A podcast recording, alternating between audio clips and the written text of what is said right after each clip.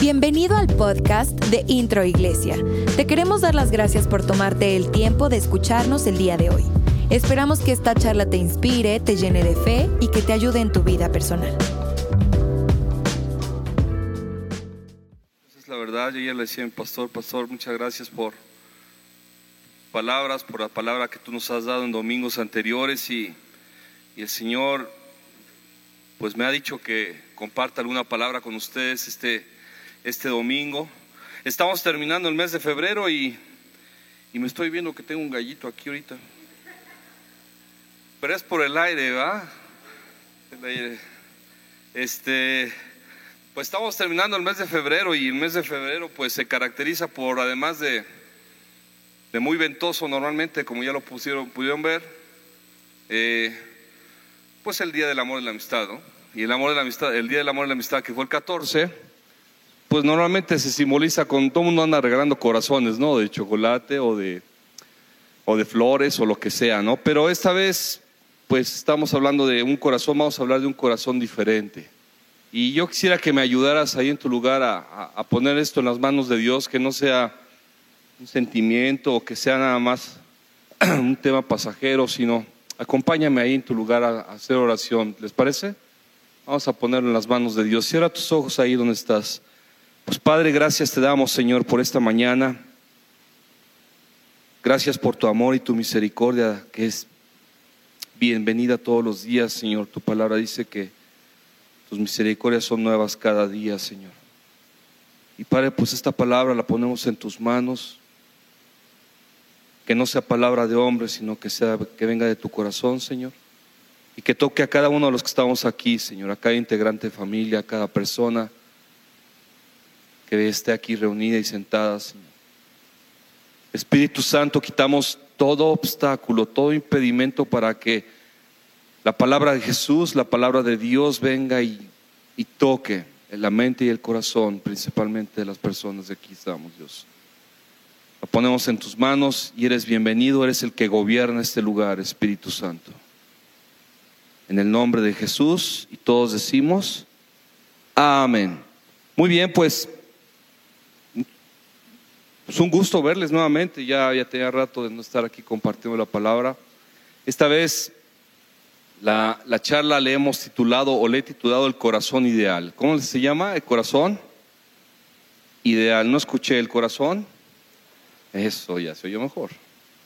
Y vamos a, acompáñame a la palabra de Dios, el primer libro de Samuel. Vamos a leer el primer libro de Samuel, del capítulo 15 el del versículo 1 al versículo 28. 28 vamos a leer rápidamente. ¿Y por qué lo vamos a leer? Porque tiene muchas cosas ese, esta, palabra, ¿no?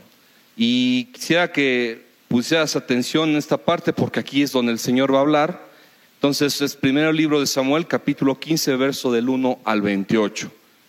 Yo lo voy a leer rápido, pero tú puedes ir tomando nota por separado. ¿Estamos listos? Samuel, del 1 al 28. Dice así. Un día Samuel, el profeta Samuel le dijo a Saúl, Saúl fue un rey de Israel, el Señor me envió a ungirte como rey sobre su pueblo Israel, así que pon atención al mensaje del Señor. Ya se los dije yo, pero también el Señor lo está recalcando. Pon atención al mensaje del Señor. Así dice el Señor Todopoderoso, he decidido castigar a los amalecitas por lo que le hicieron a Israel, pues no dejaron pasar al pueblo cuando salía de Egipto. Así que ve y ataca a los amalecitas ahora mismo. Destruye por completo todos los que les pertenezcan. No les tengas compasión. Mátalos a todos, hombres y mujeres, niños y recién nacidos, toros y ovejas, camellos y asnos Primera instrucción, ¿qué dice ahí? Mátalos a quienes? ¿A unos cuantos? ¿A dos? ¿A cinco? A todos. Saúl se reunió al ejército y le pasó revista en Telayín. Eran 200 mil soldados de infantería más 10 mil soldados de Judá. Luego se dirigió a la ciudad de Amalek y tendió una emboscada en el barranco. Los kenitas apartaron de los amalecitas, pues Saúl les dijo, váyanse de aquí porque va a haber problemas. Salgan y apártense de los amalecitas. Ustedes fueron bondadosos con todos los israelitas cuando ellos salieron de Egipto, así que no quiero destruirlos a ustedes junto con ellos.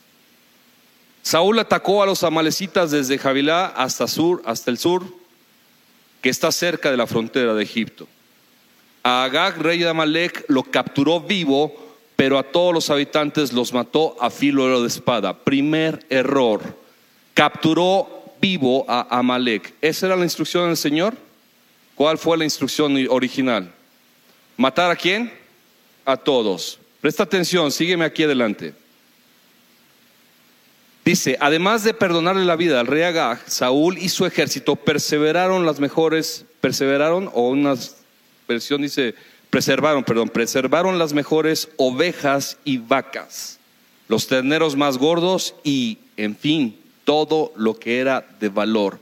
Nada de esto quisieron destruir, solo destruyeron lo que era inútil y lo que no servía. ¿Estuvo bien esto? ¿Qué dijo el Señor originalmente?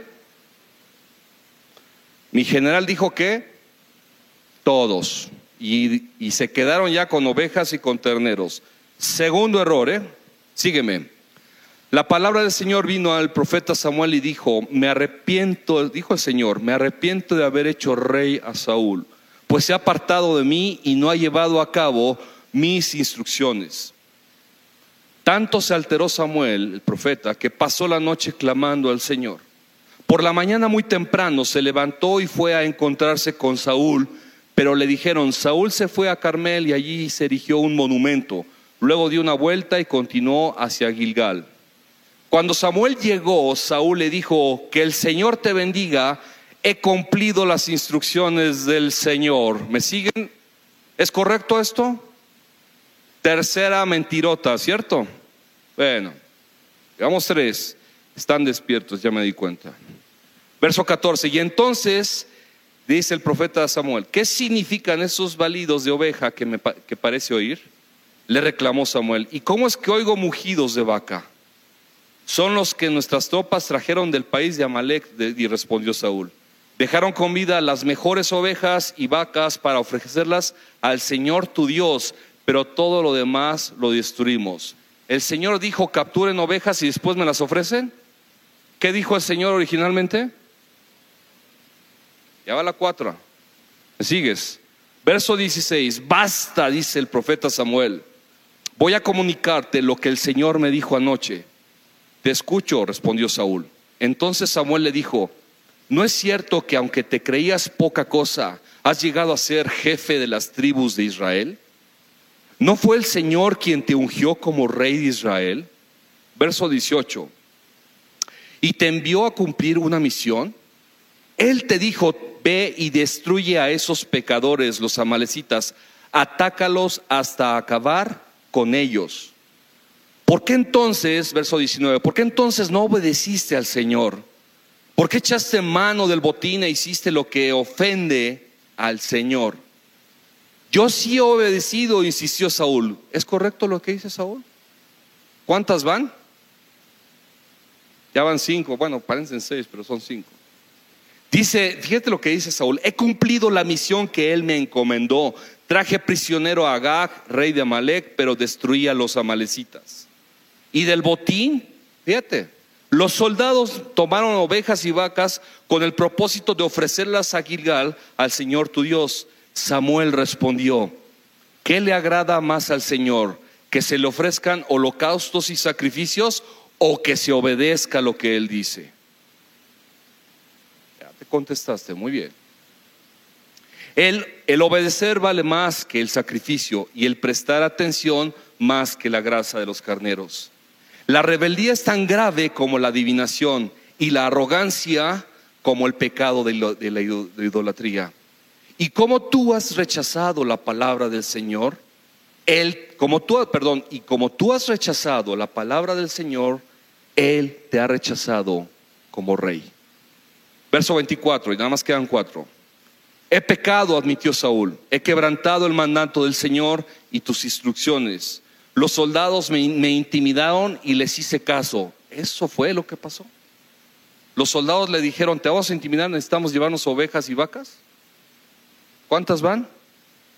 Seis. Parecen siete, pero son seis. Verso 25, pero te ruego que perdones mi pecado y que regreses conmigo para adorar al Señor. No voy a regresar contigo, le respondió Samuel. Tú has rechazado la palabra de Dios, al Señor, y Él te ha rechazado como rey de Israel. Cuando Samuel se dio la vuelta para irse, Saúl le agarró el borde del manto y se lo arrancó. Entonces Samuel le dijo, hoy mismo el Señor ha arrancado de tus manos el reino de Israel y se lo ha entregado a otro más digno que tú. Qué terrible, cuántas mentiras un rey de Israel como Saúl le hizo al Señor. ¿Y por qué se titula el corazón ideal? Porque el, problema de Saúl o los grandes problemas que tenían Saúl estaban, tenían su origen en el corazón. La desobediencia de Saúl venía del corazón, pero no nada más era decirlo del corazón, tenía muchos problemas este hombre. Y Dios buscaba un rey conforme a su corazón, por eso después eligió al rey David. Si vamos a 1 Samuel, verso 16, perdón, capítulo 16, verso 7, más adelante, ojalá lean esa, esa parte, ese capítulo, el profeta Samuel va a buscar al futuro rey o al sucesor de Saúl, y Saúl se topa con un hombre alto, fornido, este pelo en pecho, barba cerrada, ojos azules, güero. Y le dice el profeta Samuel al Señor, ¿es este? Y fíjate lo que le contesta. Pero el Señor le dijo a Samuel, no te dejes impresionar por la apariencia ni por su gran estatura. Este no es el elegido. La gente se fija en sus apariencias, pero yo me fijo en qué? En el corazón. Primera advertencia del Señor. El Señor se fija mi amado, mi amada, en el corazón. No importa que seas alto, güero de ojo azul como yo, no, eso no, eso no te va, eso, en eso no se fija el Señor. El Señor se fija en tu corazón. Proverbios 4:23 dice, sobre toda cosa guardada, guarda tu corazón porque de él mana la vida. Fíjate que del corazón mana la vida.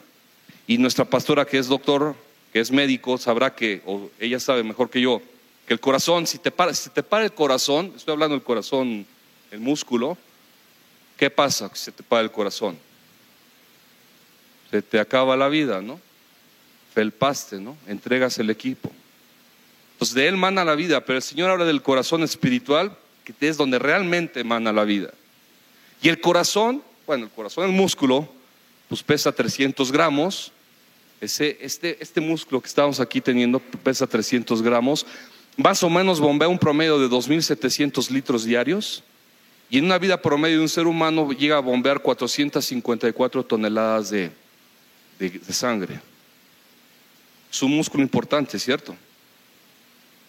Pero el corazón del Señor es el que más tenemos que cuidar porque es el que dice que de Él mana la vida. No se refiere al corazón de acá. Así como tú y yo nos cuidamos para que nuestro corazón no tengamos problemas de arteriosclerosis, que nos dicen los médicos o los nutriólogos, no lentes a las carnitas o bájale al azúcar, eso para cuidar nuestro corazón. Así el Señor, fíjate, nos da indicaciones de cómo cuidar nuestro, corazón. Porque si bien el corazón, el músculo como tal es bueno, es, funciona, si bien no se enferma, yo no sabía, pero yo no sabía que el, único, el corazón, ¿sabías que no, no, no sufre de cáncer? ¿O no hay registros de cáncer de corazón? ¿O si hay registros, pastora? Que yo sepa, no. Pero bueno, no nos vamos a entretener en medicina ahorita. Hay 877 palabras en la, en la Biblia, 800 palabras que siempre mencionan el corazón. O sea, si tú contaras cuántas veces se menciona la palabra corazón, hay 877 veces, promedio. Imagínate lo importante que es esta palabra para el Señor. Entonces, si vamos a si vamos a entender primero el corazón, en, Jeremías 17, verso del 9 al 10, fíjate lo que dice esta palabra. No hay, nada hay tan engañoso como quién, como el corazón, no tiene remedio. ¿Quién podrá comprenderlo? El siguiente, Yo el Señor sondeo el corazón y examino los pensamientos para darles a cada uno según sus acciones y según el fruto de sus obras. O el mismo Señor nos dice que el corazón es algo muy complejo y que casi nadie lo podemos descifrar, porque oculta desde los sentimientos más preciosos, ¿no? En el corazón del hombre se gestan los pensamientos más preciosos, más bonitos, pero en el mismo corazón del hombre se gestan también los valores o incluso las acciones más impresionantes, tristes y depravadas del, ser humano. En el corazón se gestan los secuestros, en el corazón se gestan los, asesinatos. Acabo de ver una noticia de un hombre que mató a su hermano por una, por una herencia ahí, le dio un plomazo, en fue en Veracruz me parece, le dio así en vivo, pum, por un problema de herencia. Lo mató ahí enfrente de su hermana. En el corazón del hombre se, gestan los homicidios, la, perversidad sexual, el, todo lo que te puedas imaginar. Hitler tenía un corazón depravado. El mismo, el mismo este, Judas Iscariote. Imagínense, se enojó nuestro Señor Jesús, estuvo cerca de él y lo entregó. O sea, imagínense el nivel de perversidad que puede tener el corazón. Y así como el corazón, el músculo físico tiene cuatro cavidades, dos aurículas y dos ventrículos, ¿me corriges, pastora? ¿Estoy bien? Sí. Cuatro cavidades. Yo te voy a decir cuatro, así como el corazón tiene cuatro cavidades, te voy a decir, te voy a decir cuatro cosas que tenemos que cuidar de nuestro corazón para que sea sano, para que no se infarte, pero nuestro corazón espiritual, estoy hablando del corazón espiritual. El primero se llama la mente. La primera cavidad es la mente. La segunda cavidad son las emociones. La tercera cavidad es la voluntad. Y la cuarta cavidad son las convicciones. Va de nuez. O sea, lo voy a repetir. La primera es la mente. Ahorita explico qué es. La segunda son las emociones.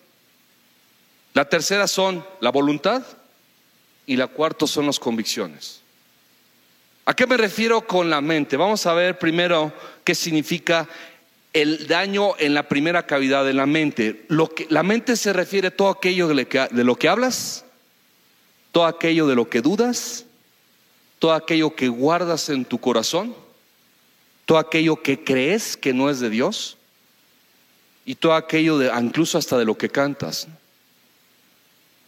compartía en la sesión, en la, en la, primera reunión. José Alfredo Jiménez le cantaba al alcohol, le cantaba a las mujeres y a las borracheras, y el Señor murió de cirrosis. Ese grupo sueco tan famoso de los 70, el grupo ABBA, tuvo un éxito en 1975, me parece, donde cantaba una, una canción, o cantaban ellos cuatro, ellas dos, porque eran las dos mujeres vocalistas, cantaban una canción de separación y de, y de, y de deslealtad o de, o de, sí, de separación. Y las dos parejas se divorciaron, días o meses más adelante. Entonces, lo que, lo que tú tengas aquí en la mente, que vas a cantar, ten mucho cuidado porque puedes, estás, de, lo que dice tu palabra, lo que canta tu boca, eso se puede, se puede desatar en tu vida presente. ¿No? Si vamos a, vamos a Lucas 6:45, lo que hablas, dice, lo que, el que es bueno de la bondad que atesora en el corazón produce el bien pero el que es malo, de su maldad produce el mal, por, porque lo, de lo que abunda en el corazón habla la boca. Lo que hablas es, es importante tener cuidado. Lo que cantas, lo que guardas en el corazón. Hay gente que guarda rencores del pasado todavía. Estaba platicando con una persona una persona que en la pandemia falleció su, falleció su familiar, falleció su, su, papá y lo había querido mucho, falleció y los dejó intestados, etcétera. Entonces esa persona me decía, es que Alex, yo no entiendo por qué nos pasó esto. Después de que murió mi papá, tuvimos problemas estos, tuvimos problemas aquellos, y quedaron muy heridos del corazón. ¿Y sabes qué le reclamaban a Dios? Yo no sé por qué Dios nos mandó esto. Y, y, albergaron dolor en su corazón. Yo le decía, mira, no puedes reclamarle a Dios, porque Dios por algo hace las cosas. A veces no las comprendemos, pero por algo hace las cosas. Y luego además, por tantas cosas buenas que Dios te ha dado, ¿tú le reclamos una? Dios te ha dado vida, te ha dado salud, te dio a tus hijos, te dio a tu esposa, te ha dado viajes. Es más, me acuerdo cuando estuve en los 15 años de tu hermana. Era una, fue un fiestón tremendo. ¿Ahí no te acordaste de Dios? ¿Por qué si nos acordamos de Dios cuando nos está yendo mal, pero no, no, no hacemos un balance y una, un listado de cuando Dios hace, está presente en las cosas buenas? Y sabes una cosa, lo que albergas tú en el corazón o el dolor que llegues a albergar es muy, muy delicado, porque por eso Saúl perdió el reinado. No sé qué tenía contra, contra, contra David, pero muchas de las cosas que cometió Saúl, por las cuales Dios lo quitó del reinado de Israel, porque en su corazón albergaba cosas.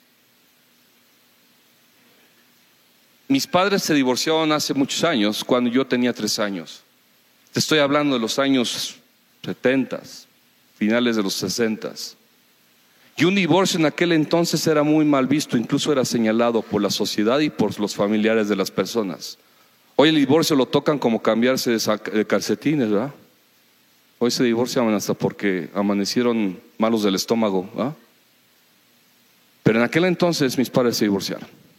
Se divorciaron por un problema de violencia familiar hacia mi madre. Y yo crecí, aunque crecí con mucho cariño, y le decía a mi esposa, yo crecí con mucho cariño hacia, por parte de las hermanas de mi madre y los hermanos de mi madre, cariño no me faltó. Pero cuando salía a jugar a la calle, chavos más grandes me golpeaban y me pegaban y me sacaban sangre de la nariz. Y yo llegaba y decía, ¿quién me ayuda, no? ¿Quién me dice no pasó nada? Entonces, la imagen paterna no la tuve. Si bien la tuve por mi abuelo, gracias a Dios, porque él me dio muchos principios. Pues mi abuelo ya era un hombre ya grande y ya tenía sus actividades. Yo andaba solo, ¿no? No tenía hermanos, ¿no?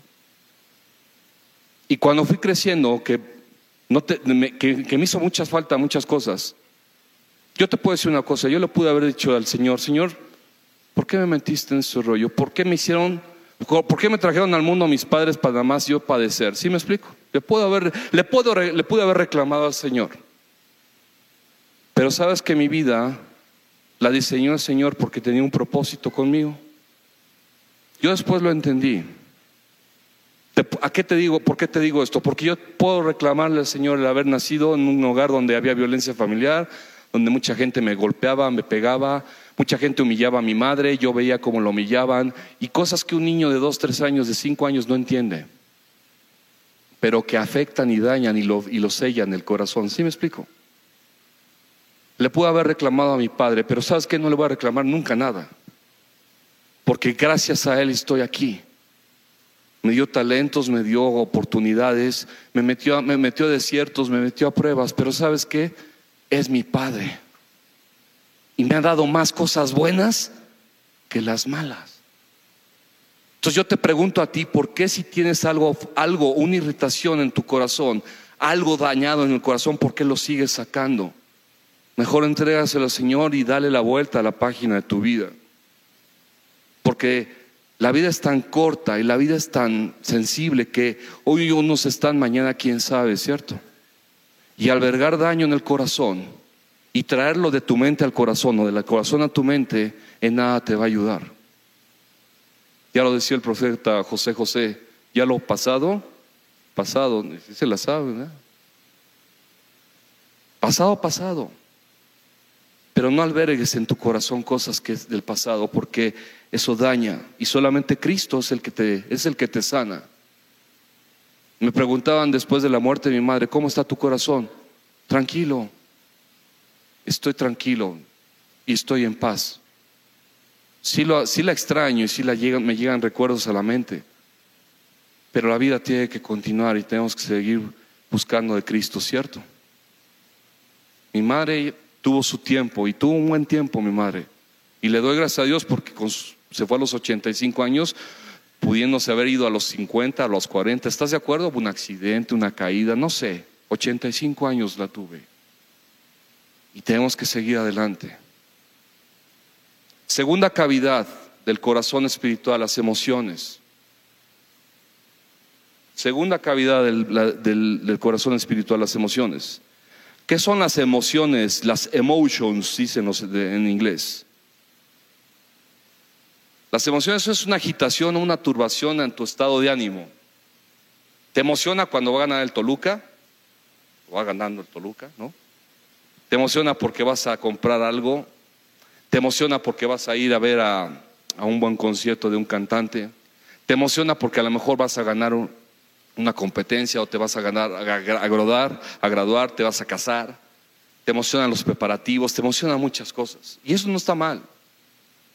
Pero hay que tener cuidado con las emociones porque justamente Saúl le ganaron las emociones. Llegó y dijo, ay, ovejitas y gorditas, ¿no? Para unas buenas barbacoas. Ah, vaquitas, ¿no? ¿Cierto? Le ganó la emoción a Saúl y desobedeció la orden del Padre. A veces te llegan emociones y, haces, y esas emociones te inducen a no obedecer al Padre, a no obedecer a tus padres también. Entonces, ¿cómo poder controlar las emociones? Es un tema de carácter. Y el carácter solamente se adquiere a través de la palabra de Dios. ¿Cómo? Vamos a leer Deuteronomio 6.5. Fíjate que esta es, es la, eh, el cimiento inicial para tener carácter de Dios. Dice, ama al Señor con qué? Tu Dios con todo tu corazón con toda tu alma y todas tus fuerzas. Es la primera etapa. Yo soy partidario del Club Deportivo Toluca. Y a veces tocan partidos cuando está aquí la reunión. Y me gana la emoción porque dice, ay, híjole, hoy juega Toluca Pumas, ¿no? Por así decirlo. Me dan ganas de ir. Pero ¿sabes qué? Yo no cambio, ya no cambio ir a un partido de fútbol por estar aquí buscando la presencia de Dios. Antes me ganaba, de hecho dejaba a mi esposa en la entrada de la congre y yo me iba al partido y terminaba el partido y la recogía. ¿Te acuerdas, amor? Iba a la otra congregación, ¿no? Pero ¿qué hice? De... Apacigué mis emociones a través de la palabra. ¿Cómo buscas? ¿Cómo puedes apaciguar tus pasiones? Tienes que ser de un corazón humilde, como lo fue David. Tienes que ser de un corazón contrito, humillado, como lo fue David. Pero también tienes que ser un corazón alegre. No todo es tristeza. ¿Qué dice el Salmo 51, 17? Fíjate lo que dice el Salmo 51, 17. El sacrificio que te agrada es un espíritu que quebrantado Tú, oh Dios, no desprecias al corazón quebrantado y arrepentido.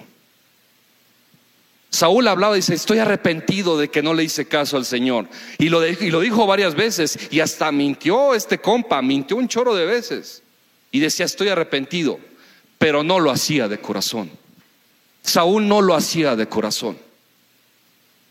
Por eso cuando el Señor lo vio dijo, estoy triste. ¿De qué te sirve? ¿Para qué te sirve estar con un corazón como el de Dios? Porque cuando vienen las batallas, mi amado, cuando vienen las batallas, cuando estás con un corazón sano, Dios te libra de esas batallas. Cuando tú enfrentas batallas, voy a repetirte esto, cuando vienes batallas a tu vida y tu corazón no está sano, no vas a poder ganar la batalla. Porque estás cargando con problemas que a Dios no le agradan. No a mí, a Dios.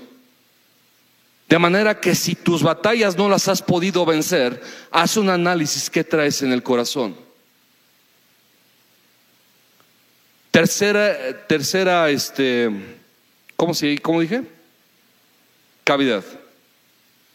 La voluntad humana. Vamos a, a Éxodo 4:21.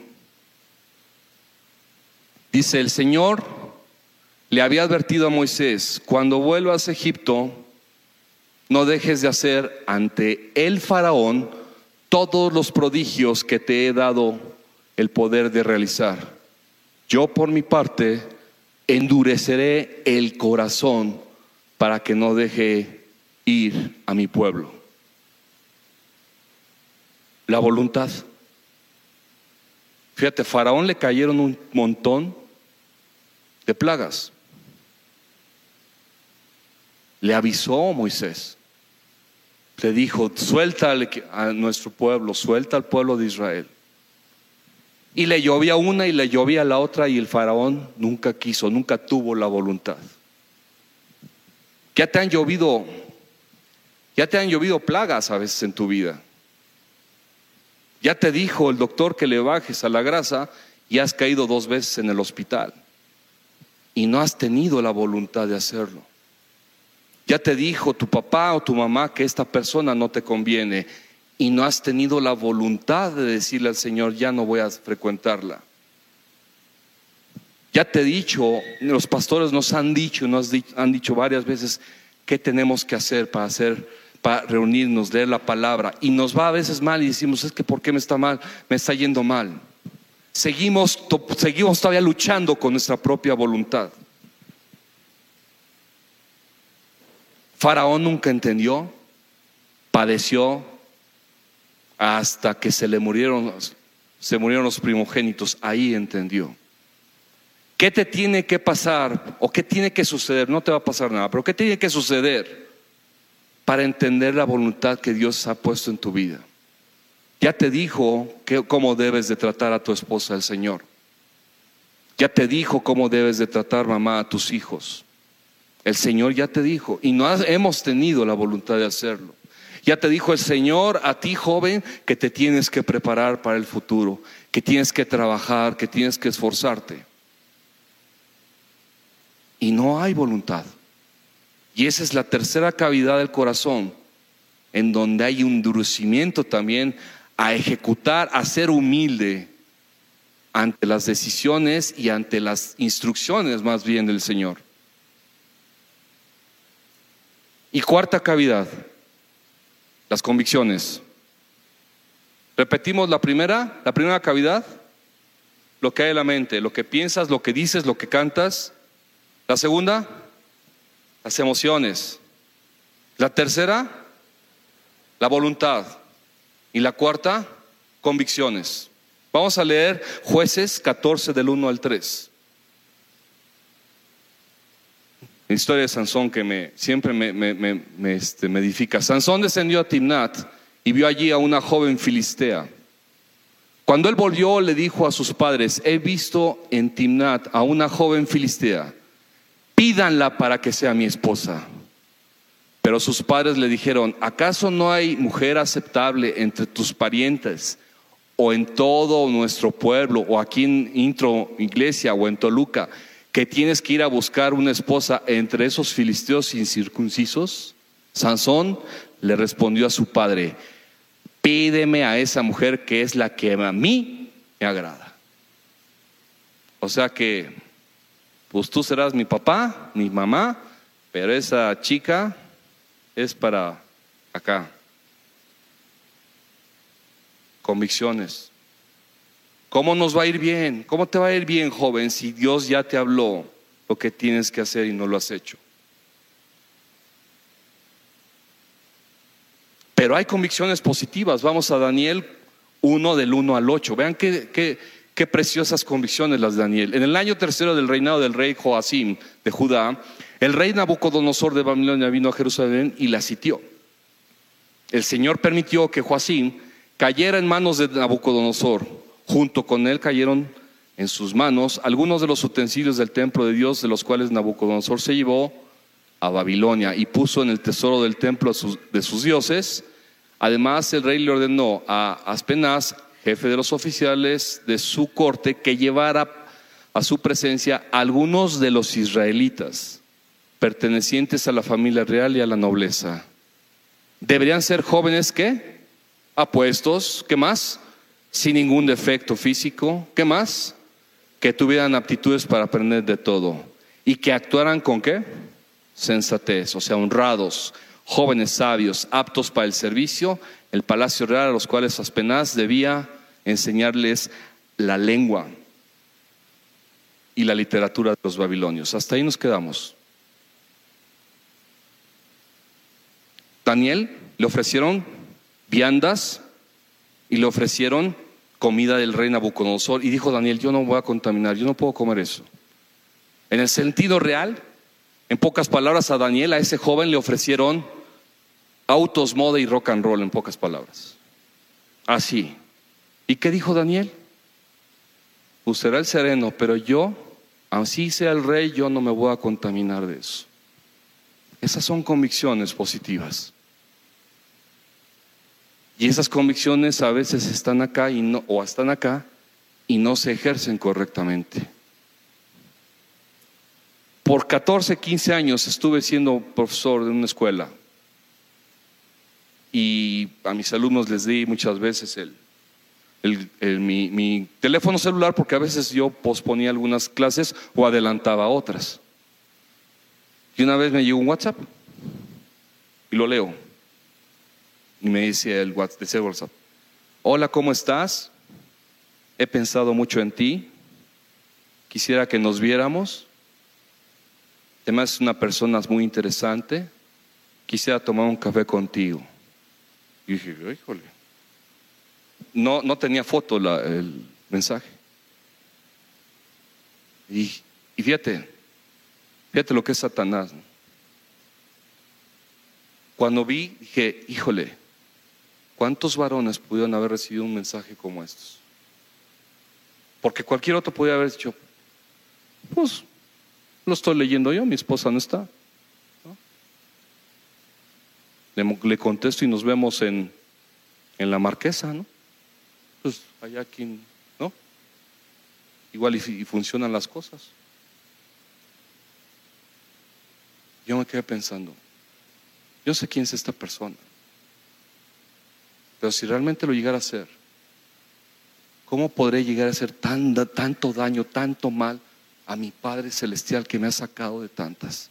¿Cómo le puedo dar la espalda a mi esposa y a mi Dios? Con una actitud de contestarle eso nada más. Y además yo estoy pensando que es ella, ¿qué tal si es él? Ya no sabe uno, ¿cierto?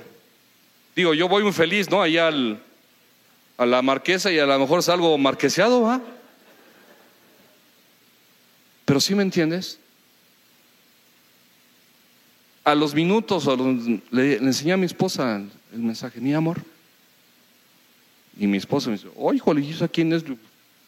Luego, ¿quién, esa quién es? No sabes si era esa o ese, ¿no? Pero, ¿cómo le podré hacer tanto daño a mi padre? Buscando una aventura, dándole la espalda a mi, precioso padre. Después de tantas cosas que me ha sacado, después de tantas cosas que me ha dado, después de que me ha dado vida, salud y me ha metido en pruebas, sí, sí, me ha metido en pruebas. Pero ¿cómo le puedo dar la espalda a mi Padre? Siendo, flaqueando o, o derribando las convicciones que con tanto, con tanto trabajo eh, se adquieren, ¿cierto? Convicciones. Yo no sé cuántas veces has tenido la oportunidad de pecar o si lo has hecho, yo no sé. Pero no se me hace justo que le demos la espalda al Señor Jesús. Problemas todos tenemos. Todos tenemos problemas, unos más, otros menos, unos pocos, otros muchos. Pero dándole la espalda de corazón al Padre, no te va a llevar a ningún lado. Es cuestión de tiempo para que caigas. ¿Y sabes qué pasó con Saúl? Eso. Su corazón espiritual está totalmente transgiversado. Sus emociones dislocadas, su mente, lo que él pensaba era lo correcto, sus convicciones flaqueadas y, y endebles, ¿no? Mentía, mintió, o sea, cómo de ser un corazón sano. Deuteronomio 6.5. Deuteronomio 6.5. Ama al Señor, tu Dios, con todo tu corazón, con toda tu alma y con todas tus fuerzas. Y tu mente va a estar corregida, tus emociones van a estar controladas, tus convicciones van a estar firmes y tu voluntad va a estar firme también. Ahí está. Cuida tu corazón. Cuida tu corazón. Hace algunos años tuve la oportunidad de estar en, Argentina en un entrenamiento, es un entrenamiento para arrancar una, una planta que íbamos a construir, que íbamos, ¿no? Bueno, que iban. Estuve un mes. Y después de ahí nos mandaron a, una planta en Europa para revisar ese arranque con, así que aprender de los dos lugares. Y yo estaba recién llegado a Cristo. Me acuerdo que estaba yo, tenía meses de haber llegado a Cristo. Y en Ámsterdam, que es un lugar sumamente corrompido, sumamente, pues el pecado se respira por todos lados. Iba yo caminando con una persona, íbamos caminando, y esta persona se adelantó y se alcanzó a atravesar la calle y yo me quedé. Yo me quedé en una esquina. Y de repente veo que, yo esperando que pues, la luz verde se pusiera, veo como que hasta siento como que se me oscurece la luz, ¿no? Y siento una, pues, una presencia, ¿no? Y volteo y era una mujer como de 1,90, con con ropa pues prácticamente interior. Este, literalmente así, nada más las puras tapitas, ¿no? Y yo me asusté. Yo me asusté, volteé y me asusté y me dice, "Do you want sex?" Que si, que si quería sexo. Pues me espantó. Si hubiera habido la posibilidad, ahí nomás con el tamaño de mujer se me espantó. Sí, le hubiera dicho sí, pero con mi esposa. ¿Qué te quiero decir con esto? La persona que iba delante de mí y otras tres que ya estaban en un bar, ya no los encontré porque entre que me ofreció cocaína y me ofreció otras cosas, ¿no? O sea, me hizo, me ofreció todo el combo para acabar pronto pues yo ya quería pasar. Ya quería yo atravesarme pronto. Dije, no, no, no, no thanks, no thanks, no thanks. Me fui. Ya no los encontré. Y estas personas los perdí. O sea, ya no los encontré tampoco. El bar donde estaban, ya no estaban. La persona tampoco estaban. Y no había, en ese entonces, en el año 95, empezaba a haber celulares, pero no.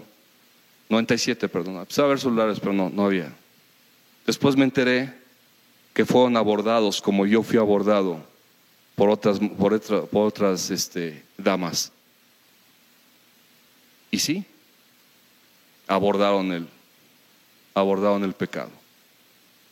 Porque hasta el otro día los vi y me contaron todo lo que pasó. Yo me puse a pensar, dije, ¿qué, ¿con qué facilidad el ser humano rompe con tanto esfuerzo y dedicación de un matrimonio, con tanto esfuerzo y, esmero de una mujer que siempre te da los mejores años de su vida. Que después ya, pues la fachada ya cambia porque se nos ablanda todo, ¿no? Se nos cae todo. ¿Con qué facilidad estos hombres le dan la espalda a Dios a través de la infidelidad? No sé si me estoy dando a entender con esto.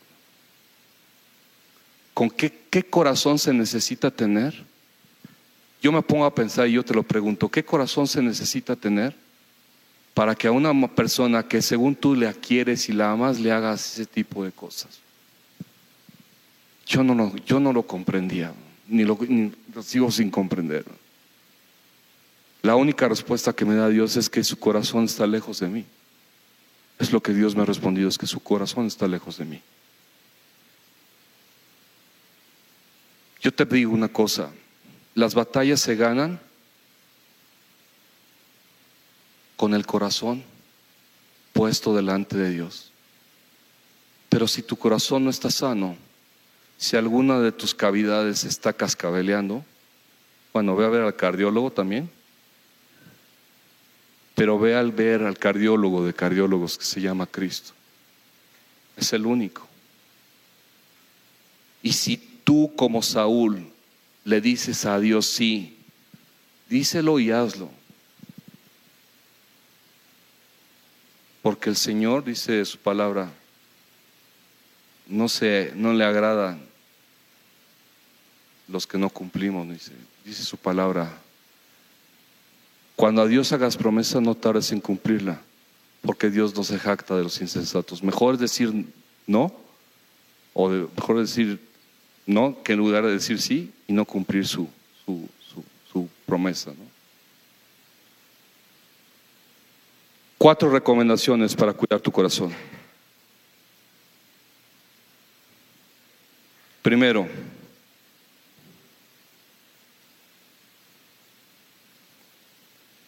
guárdalo, guárdalo y cuídalo a través de la palabra de Dios.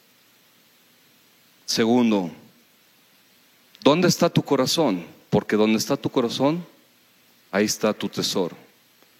Tu corazón está en tu trabajo, está en tu, en tu coche, en tu negocio, en tu puesto de trabajo.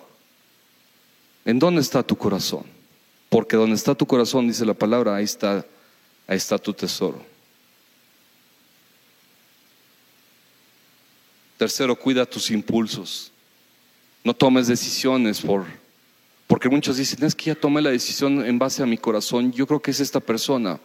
Primero pídeselo al Señor. Esta persona es para mí, Señor. Este negocio es para mí. Este trabajo es para mí.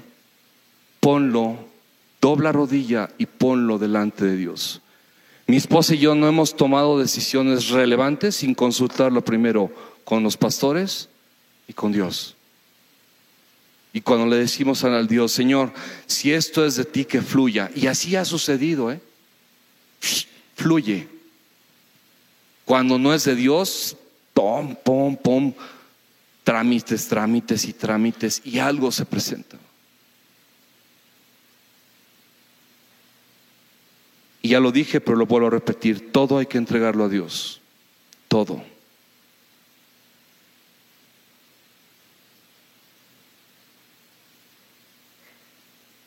Vamos a ponernos de pie.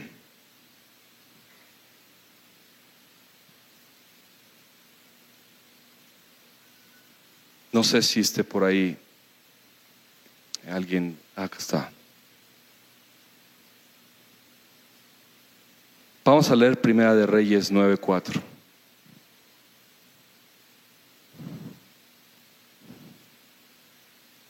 Fíjate esta preciosa palabra y quiero que la leamos juntos. Dice, en cuanto a ti, si me sigues con integridad y rectitud de qué? De corazón, como lo hizo tu padre David, y me obedeces en todo lo que yo te ordene y cumples mis decretos y leyes. ¿La que sigue? Yo afirmaré el trono de tu reino sobre Israel para siempre, como hablé a David, tu padre, diciendo, no faltará varón en tu descendencia en el trono de Israel. Nos regresamos a la primera, al verso 4. Si me sigues, es una palabra para ti. ¿Con qué? Con integridad y rectitud si me obedeces en todo lo que yo te ordene y cumples mis decretos y leyes, yo te daré esa casa que quieres, yo te daré ese puesto que quieres, yo te daré esos nietos que quieres, yo te daré esa prosperidad económica que quieres, Yo te daré esa mujer que quieres, yo te daré ese hombre que quieres, yo cambiaré a tus hijos que has perdido, yo cambiaré tu lamento en baile, yo cambiaré, yo te daré, yo te daré y te daré. Integridad y rectitud, decía el salmista, me guarden. Después de que, después de lo que sucedió con Saúl, el profeta Samuel fue y ungió a David. Le preguntaron a, llegó el profeta Samuel y le dijo al papá de David, ¿dónde está? ¿Tú no tienes más hijos? Dice, sí, tengo uno que cuida ahí el rebaño. Tráelo. Se presentó David, más bajito que sus hermanos, diferente, más sencillo, más humilde. Y le dijo el Señor a Samuel, este es el rey que yo he elegido, porque yo veo su corazón y tiene el corazón que yo quiero. David fue un hombre como el corazón de Dios, le dicen el varón de Dios, el varón conforme al corazón de Dios. ¿Tuvo errores? Sí. ¿Tuvo pecados? Sí. ¿Se acuerdan que se acostó con Betsabé? La esposa, de, el, marido de Betsabé lo mandó a la guerra y, para que lo mataran y se acostó con Betsabé. Y tuvo un hijo con esa mujer. Pero el hijo se le murió. David pagó las consecuencias del pecado cayó en arrogancia y en soberbia y también Dios lo, castigó, bueno, le dio, le, dio con la vara.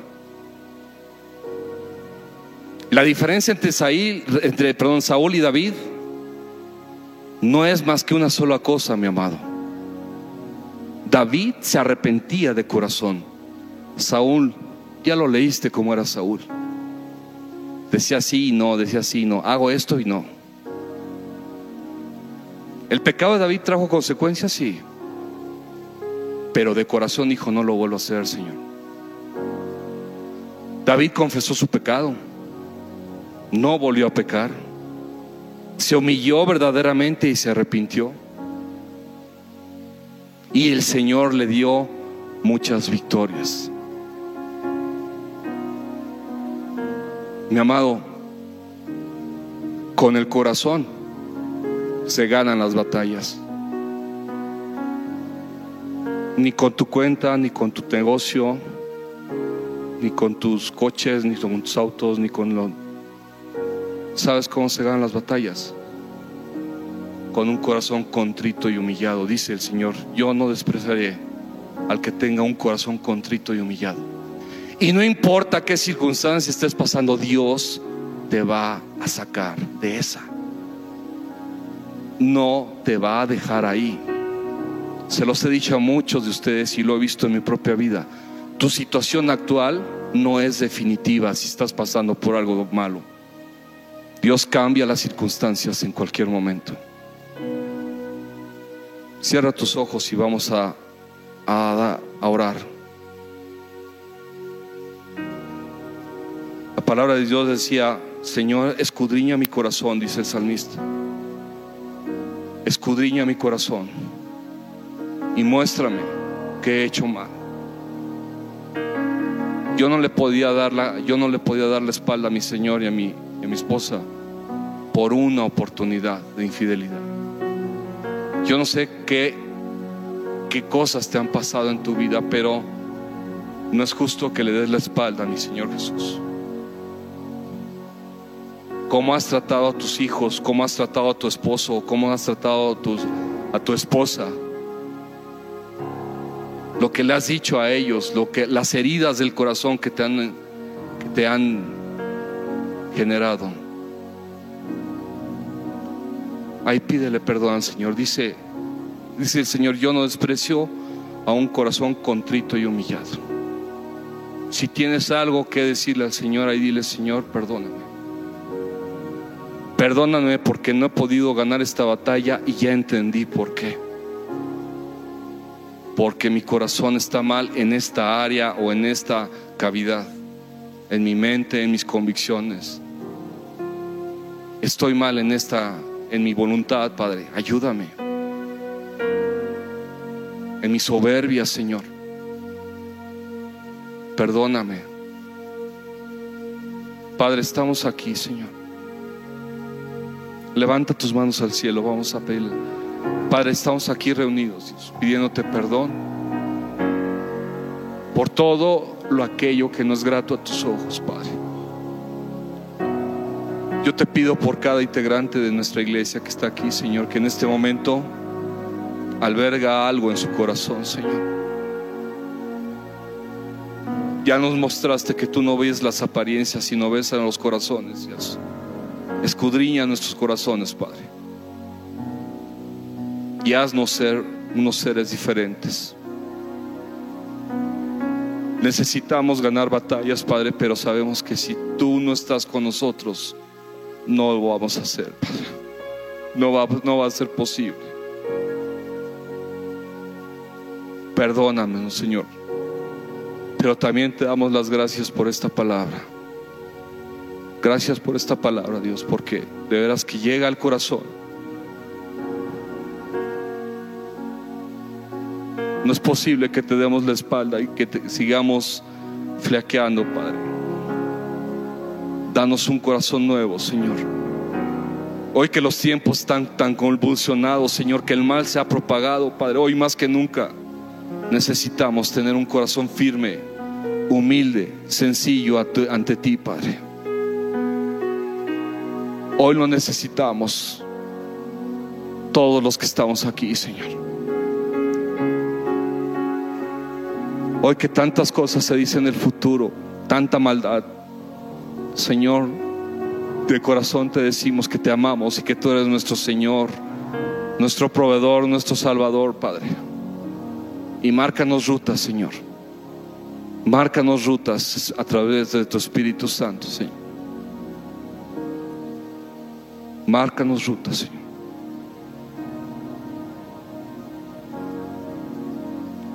En el nombre de Jesús, Padre. En el nombre de Jesús, Señor.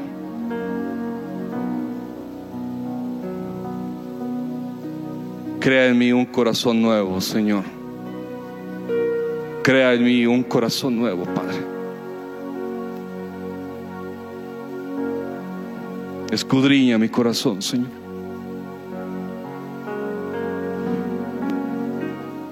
Señor, gracias, Padre. ¿Cuántos le agradecen al Señor? Dar un aplauso a Él.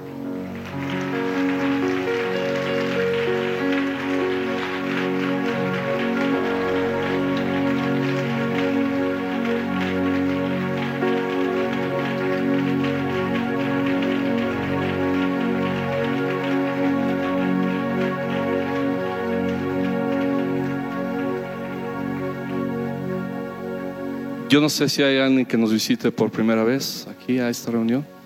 Levante su mano. Si nos visita alguien por primera vez, bienvenido, amigo. Déjame saludarte. Pasa acá conmigo. Oscar, bienvenido, Oscar. Bienvenido. ¿Quién más nos visita? Ven, no te muevas, Oscar, de ahí. Ven, aquí quiero, quiero hacer una oración por ti, Oscar. ¿Quién más nos visita por primera vez? Ah, bienvenida, pasen acá. No es casualidad que estén acá. Vengan, bienvenidos. ¿Alguien más que nos visite por primera vez? ¿Alguien más? Ay, perdón. Pasan. vengan, les quiero saludar. Mucho gusto. ¿Cuál es su nombre? Héctor, mucho gusto. Señora Nina, mucho gusto. Pasen, pasen. Pasen. Mucho gusto. ¿Cuál es su nombre? Oscar. Él también se llama Oscar. ¿Tu nombre? José Eduardo, mucho gusto. Silvia, mucho gusto. José Eduardo, Silvia, Oscar, Oscar. Héctor y Lina. No es casualidad que estén aquí, ¿saben? Yo una vez llegué a una reunión así, hace muchos años. No, no muchos, porque hace muchos. Venía muy dolido en mi vida por lo que pasaba en mi infancia, por la falta de mi padre, por el trato que recibí de mucha gente, humillaciones y todo eso. Pero ¿saben qué? Llegué aquí un día como este, ¿no? Y le dije, Señor, si tú existes, si tú existes, dame un corazón nuevo. Bueno, se lo dije más o menos en esos términos. Y yo quiero orar por ustedes para que Dios los guíe, los proteja y cumpla los anhelos de su corazón. ¿Les gustaría que Dios les cumpliera los anhelos de su corazón? A mí me ha cumplido algunos de ellos. Faltan algunos, pero ya los tienen en la lista, allá arriba. ¿Me permiten orar por ustedes? ¿Sí? Háganse para acá. Cierren sus ojos. Extiendan sus manos, por favor, hacia ellos. Cierren sus ojos. Yo voy a orar por ustedes. No me vean a mí. Cierren sus ojos. Padre, en el nombre de Jesús, te doy gracias por estos hombres y mujeres que están aquí, Dios. Tú sabes, Padre, que tienen necesidades, Señor. Tienen aspiraciones, ilusiones y proyectos, Señor. Pero también han pasado por pruebas duras, Dios.